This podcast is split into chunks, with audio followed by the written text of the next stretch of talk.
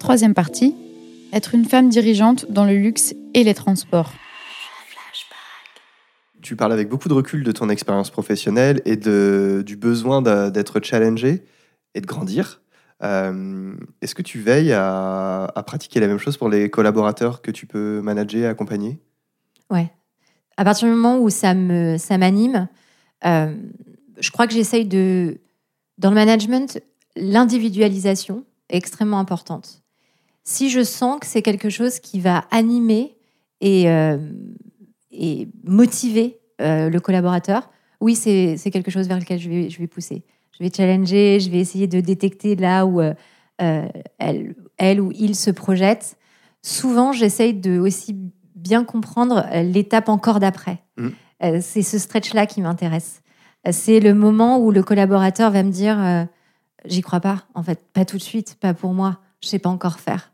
J'adore ce genre de situation. C'est quelque chose qui me. parce, que, parce que je me l'applique. Et que je sais euh, que quand je me l'applique, j'arrive à sortir euh, encore mieux que ce que j'aurais imaginé. Et par là, tu sous-entends quoi? C'est Qu'est-ce que tu vas répondre à cette personne qui va te dire euh, pas maintenant, pas pour moi? Je peux comprendre. Tu peux comprendre. Ouais, mon mari est comme ça. Mon mari a, tendance à, à se dire que c'est suffisant. Il aime bien le suffisant. Il est à l'aise avec ça, il est hyper heureux avec ça. Et je crois que, et je crois qu'il y a des collaborateurs aussi qui sont extrêmement passionnés par leur métier actuel, par leur position actuelle, et qui ne se voient pas aller autre part. À partir du moment où ils sont heureux là-dedans, moi, ça me va. Mais j'essaye d'identifier les collaborateurs, les collaborateurs pardon, qui veulent plus. Et je trouve qu'on on, a cette responsabilité que de servir sur un plateau euh, pour ceux qui veulent plus. Et aussi pour ceux qui veulent rester. Mais c'est différentes façons de manager, en fait. Est-ce qu'il y a des personnes avec qui tu peux pas travailler ou des pas collaborer Oui, je crois, oui, je crois que. Il y, a, un trait euh, derrière ça. Je crois qu'il y aurait les collaborateurs avec qui j'aurais du mal à travailler. C'est, ce sont des gens qui ont des stéréotypes et des cases bien définies et qui n'arrivent pas à en bouger. Ça, ça me dérange. Je l'ai, je l'ai un peu vécu. Hmm. Quand je suis arrivée dans l'univers de la cosmétique, j'avais euh, aucun trait avec la cosmétique. Euh, je suis arrivée sur Paris euh, directement rentrée chez Chanel. C'était pas du tout. Tu n'avais pas les codes physiques pas aussi Du tout, pas du tout. C'est en fait le, milieu de la cosmétique est un milieu très normé. Je dis ça parce que sinon les gens vont se demander pourquoi, mais pourquoi il dit ça? Il dit ça parce que tu m'as raconté que tu étais arrivé avec ton baggy, etc. Et mes Vans. Et tes Vans. Ouais, j'ai débarqué. Je me, rappellerai toute ma vie. C'était début juin. Donc j'ai postulé, mais vraiment à, l'arrache dans une parfumerie de province euh, à côté d'Aix-les-Bains, euh, vraiment par hasard pour un stage d'été. Deux mois après, je me retrouve euh, à Paris, Neuilly-sur-Seine, siège social de Chanel, parfum beauté. Et là, je me revois sur cette fameuse salle d'attente. Il y a un truc avec les salles d'attente chez moi. et je vois toutes ces femmes et hommes extrêmement bien fringués, avec des codes, un langage particulier. Et moi, affalée dans ce sofa, avec mon baggy et mes vans, en me disant je suis convaincue que j'ai le droit et, c'est la bonne chose que d'être là et je vais y arriver. Mais je suis pas du tout dans le, bon milieu. Il y a une sorte de, dichotomie euh, qui, se, ouais, qui s'impose à moi, hyper forte. Euh, mais je crois que ça m'a donné la. J'aime pas ce mot, je trouve pas un autre, mais la rage. On peut, on peut être différent. Et, d'ailleurs, c'est un sujet qui est hyper fort parce qu'on parle beaucoup de diversité, aujourd'hui, via les couleurs de peau euh, particulièrement, mais on ne parle pas de diversité sociale. C'était un stretch de dingue, le milieu social d'où je venais et celui dans lequel j'atterrissais en fait à Paris, dans ce microcosme parisien du luxe et de la beauté. Un stretch monumental. Euh, mais je me suis accrochée. Et je crois qu'après, je l'ai cultivé aussi, ça, petit pas de côté. Et tu en conserves aussi un certain sentiment d'être un peu imposteur ou moi, perso, je sais que je viens aussi d'un milieu social qui est différent de celui dans lequel je peux évoluer. En tout cas, c'est mon sentiment. Et, euh, ça peut aussi donner le sentiment qu'on n'est pas toujours à sa place et qu'on a un peu usurpé la place de quelqu'un d'autre. C'est une super question. Euh, et à cette question, je répondrais que mon, mon combat euh, du féminisme m'a aidé. Parce qu'assez vite, j'ai identifié ce fameux syndrome de l'imposture comme un travail qu'il fallait que je, m'impose pour ne jamais le ressentir. En tout cas, euh, faire semblant quand euh, j'avais l'impression qu'il s'imposait à moi. Et donc, ça m'a beaucoup aidé. Donc non, je dirais pas que je me suis sentie euh, comme un imposteur euh, à des, dans certaines situations, mais il y a eu des moments où je me suis dit, euh, c'est franchement pas, pas mon milieu. Mais c'est pas grave parce que parce que c'est le début pour plein d'autres, pour plein d'autres gens après. On peut être différent, on peut être de niveaux sociaux différents. À partir du moment où euh, je reviens sur le, le, le job en tant que tel, à partir du moment où tu comprends le consommateur. Si tu es proche des gens et que tu comprends comment ils consomment, en fait, tu peux tout faire dans n'importe quelle industrie.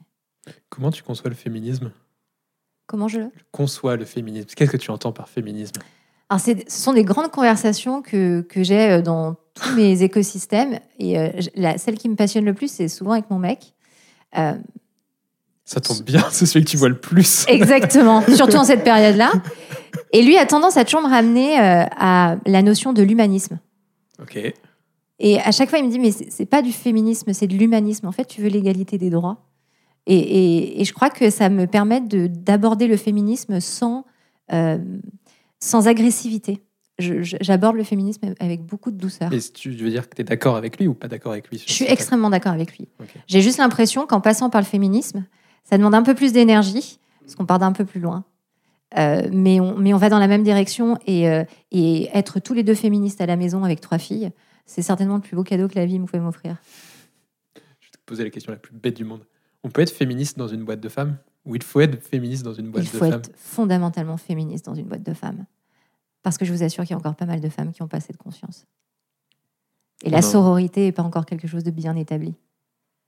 C'est un vrai sujet. Ton exemple du congé maternité, c'était une femme qui t'avait dit, Ouais, qui t'avait résumé un ventre. On peut Une- être clair là-dessus. Exactement. Et c'était une femme de 40 ans avec deux enfants.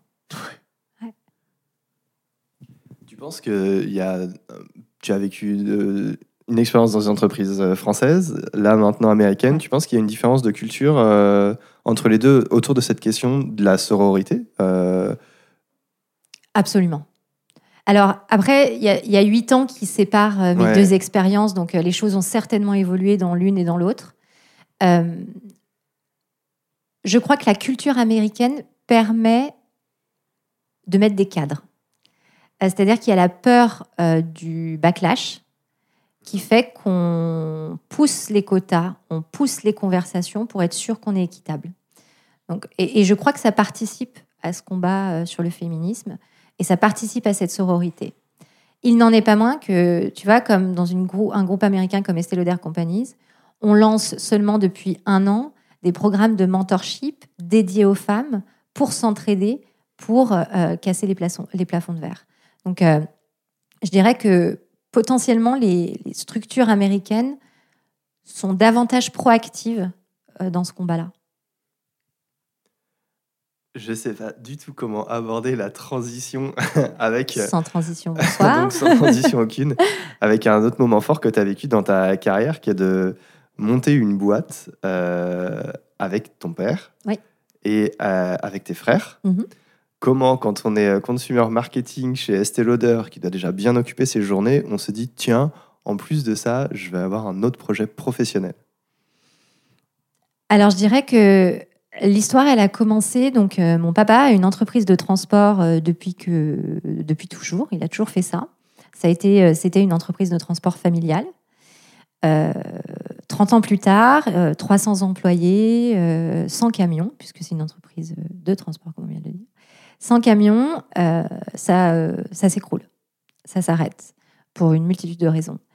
Et donc, je me me lance pas dans une aventure entrepreneuriale décidée et réfléchie. Je, je mets en avant euh, l'unité du groupe et le groupe étant ma famille. Et, euh, et du coup, c'est ce que je, je vous racontais précédemment. On se retrouve à un dîner chez mes parents où, euh, pour la première fois, mon père nous explique que il sait pas vraiment comment va être l'avenir. Il a 55 ans. Il faut qu'il continue de bosser, mais il se voit pas rentrer dans un groupe. Il a jamais travaillé pour quelqu'un, toujours travaillé pour lui, et que là, il se retrouve un peu dans dans un doute. Et euh, le doute, c'est pas quelque chose que dont on discutait beaucoup à la maison, et certainement pas venant de mon père. Et de, manière très spontanée, euh, et encore une fois avec cette unité et ce le bien-être du groupe en premier, euh, je me revois à ce dîner et lui dire, ben, on va trouver une solution en fait pour euh, qu'on t'embauche. Nous, on peut t'embaucher. Nous, on peut créer une boîte et, t'embaucher. Et j'ai vu directement dans les yeux de mes frères qu'ils allaient me suivre et qu'on allait euh, ensemble euh, trouver une solution euh, qui allait convenir à, mon père, à la famille. Et c'est comme ça qu'on a créé Macadam. Donc Macadam, c'est une entreprise de transport. Donc pour ceux qui ne sont pas très familiers avec ce milieu, Macadam, c'est aussi la nomenclature du béton, du bitume en tout cas. Mais c'est aussi la contraction de Mathieu, Carole et Damien, qui sont donc mes deux frères. Incroyable, n'est-ce pas Était-ce volontaire et vous de avez la vu le marketing là derrière C'est même pas moi qui l'ai sorti. Mes frères ne sont pas du tout marketeurs ni mon père, et je crois que c'est euh, c'est mon père qui a dû avoir l'idée de Macadam. C'est génial comme anecdote. C'est génial. Génial, mais surtout parce qu'il vous a nommé comme ça à la naissance. Il vous a nommé, il y a pensé. mais non, mais c'est dingue. Ça se trouve, il a Je- fait exprès. voilà. Il a fait exprès de vous appeler comme ça. Parce que mon, mon- mon grand frère devait s'appeler Julien, ça marchait beaucoup moins. Jucadam, euh, ça ne marchait pas. mais oui, et que c'est c'est vrai. Comment vous avez construit. euh, Enfin, vous avez employé ton père Oui. À trois Oui. Comment comment tu comment t'emploies ton père? Un mercredi matin, 10h, tu vas chez le notaire, tu te retrouves assis avec tes deux frères et ton père, et on te demande de signer les papiers de création d'une entreprise, dont euh, la gestion euh, revient. euh, donc, c'était mon grand frère, c'est mon grand frère, et l'employé, mon père. Et tu signes ce papier. C'est comme ça que ça, ça commence, en fait. C'est. euh, je crois que c'est autant d'émotions que le jour où j'ai signé euh, mon premier CDI, mon contrat de mariage, c'est euh, le livret de famille. Enfin, je sais pas, c'est un, un- passage, c'est un tournant, mais c'est fluide. En fait, c'est évident qu'il fallait faire ça.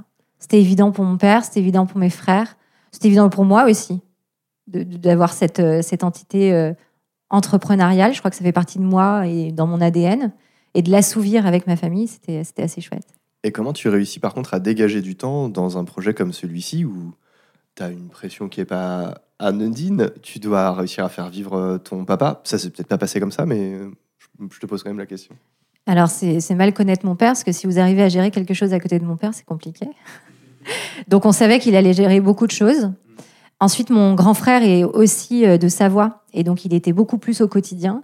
Et on savait, en, créant cette entité avec mon petit frère, qui est plus éloigné, qui vit à Bordeaux et moi à Paris, que nous, on allait être un peu moins dans le quotidien.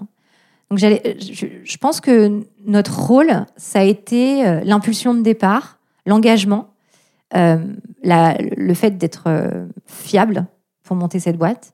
Mais après, dans le quotidien, ça m'a pas pris, euh, ça, ne me prend pas euh, beaucoup de temps. La gestion au quotidien, c'est pas du tout euh, euh, sur mes épaules. Euh, donc nous, on fait les, les euh, comment ça s'appelle les, euh, les générales, les assemblées générales, tous les 15 août euh, autour d'un barbecue dans la maison de mon petit frère. Et, et ça, nous, on l'organise. C'est à peu près tout. Et, et blague à part, tu, ton expérience dans la cosmétique et dans le marketing t'ont permis d'apporter quelque chose en plus pour aider cette entreprise à, à se développer? Alors, oui, je pense que cette, euh, le fait d'être confronté à des énormes machines euh, de business, comme chez Estée Lauder, euh, Companies ou même Chanel, c'est prendre conscience qu'il y a plein de petits détails qui participent à la bonne santé d'une entreprise. Et euh, les structures internationales, comme je les connais, elles te permettent de- de- d'identifier justement tous ces détails et de ne pas passer à côté. Et je crois que c'est ce qui a aussi amené à la perte de l'entreprise familiale de départ, c'est ne pas avoir conscience de ces détails qui en fait forgent euh, le, business sain. Euh, et de passer à côté de petits détails RH, euh, de petits détails marketeux, de logistique, de fluidité d'information, ce genre de choses. Donc oui, je crois que mon expérience a permis de, faire en sorte que, je reviens sur cette fameuse connexion des dots, que tout est bien aligné au bon moment et que la structure est prête à accueillir plus de croissance et pas l'inverse. Ce qui est arrivé à l'entreprise familiale de départ, c'est que la croissance est arrivée avant la structure, avant l'organisation. Et donc les piliers n'étaient pas assez solides. Je crois que j'ai apporté ça. Le fait d'avoir conscience que les piliers sont essentiels avant même d'avoir la croissance. Donc tu nous dis, euh, peut-être avec une peur d'humilité, je ne sais pas exactement ce qui vient de là, mais tu nous dis, moi je suis là juste pour organiser euh, les, barbecues le 15 août. En fait, en réalité, euh, tu as été le lien en fait, du projet. On en avait discuté auparavant. C'est- peut-être ça ton, ton, ton job dans ce projet-là. Ouais, je crois que peut-être que mon rôle, c'est l'influence. Hmm. C'est euh, infuser petit à petit euh, des idées ou en tout cas euh, ce qui me semble être important à traiter, euh, mais sans euh, vraiment être proactif au quotidien. Donc, influencer, fédérer et surtout communiquer. C'est d'ailleurs un peu sexiste que ce que je vais dire, mais je suis la base communicante euh, de ce monde d'hommes euh, dans lequel j'évolue, puisque j'ai deux frères et un père. Et donc, euh, la communication me tombe dessus de manière assez naturelle. Mais j'aime ça. Parce qu'on te l'impose ou parce que tu... J'aime beaucoup ça. Parce que t'aimes beaucoup ça. Je l'impose. Et donc, et donc, tu vas te l'imposer derrière. C'est ça. Et euh, tes filles là-dedans, est-ce qu'elles ont une ambition euh, tu, tu te dis, tiens, elles, en tant que filles, elles doivent aussi s'imposer dans un monde d'hommes ou est-ce que... C'est une super question et on pourrait rester des heures. Euh, J'évolue au fur et à mesure euh, des années, mais aussi de mes filles. Je crois que, je crois que vraiment, ma, première fille, Louise, je lui ai un peu refilé ma colère. Elle est un peu, un peu en colère euh, sur le fait que c'est pas encore équitable, que potentiellement ça va lui demander de se battre un peu plus. Et du coup, j'ai été beaucoup dans peut-être dans la provocation avec Louise. Euh, je vais donner un exemple. Euh, un, jour, elle rentre de l'école et elle me dit 7 ans, euh, maman, je peux plus mettre de jupe, en fait, parce que, parce que j'adore jouer au foot, à la balle aux prisonniers, et après, on voit ma culotte. Et ben, ma première réaction a été de lui acheter des boxers et de lui dire que c'était des mini-shirts et qu'elle pouvait continuer à porter des jupes si elle voulait. Mais du coup, ce côté revendicateur, ou en tout cas qui pousse à chaque fois, je crois que je lui ai un peu véhiculé et elle aura ça, en fait. Elle va, ça va être un peu une battante sur le sujet. J'ai été plus douce avec mes deux autres filles parce que j'ai aussi grandi et j'y ai mis moins d'agressivité. T'étais passé du rockstar au popstar Peut-être, c'est peut-être lié à ça aussi, on s'agit comme ça. Euh, donc je sens peut-être que mes deux autres sont moins dans le combat et plus dans euh, la, la normalité absolue. Euh, Raphaël, ma deuxième petite fille, qui a aujourd'hui euh, 7 ans, me dit assez facilement euh, qu'elle voit pas où est le sujet. En fait, elle voit systématiquement quand je lui amène les, les sujets sur la table de sexisme ou de manque d'égalité, elle me dit mais je comprends pas en fait ça, ça n'arrive pas dans un monde. Et donc et, je crois que j'aime bien cette approche de- d'élever la norme et de, de ne parler que de la norme, de la nouvelle norme.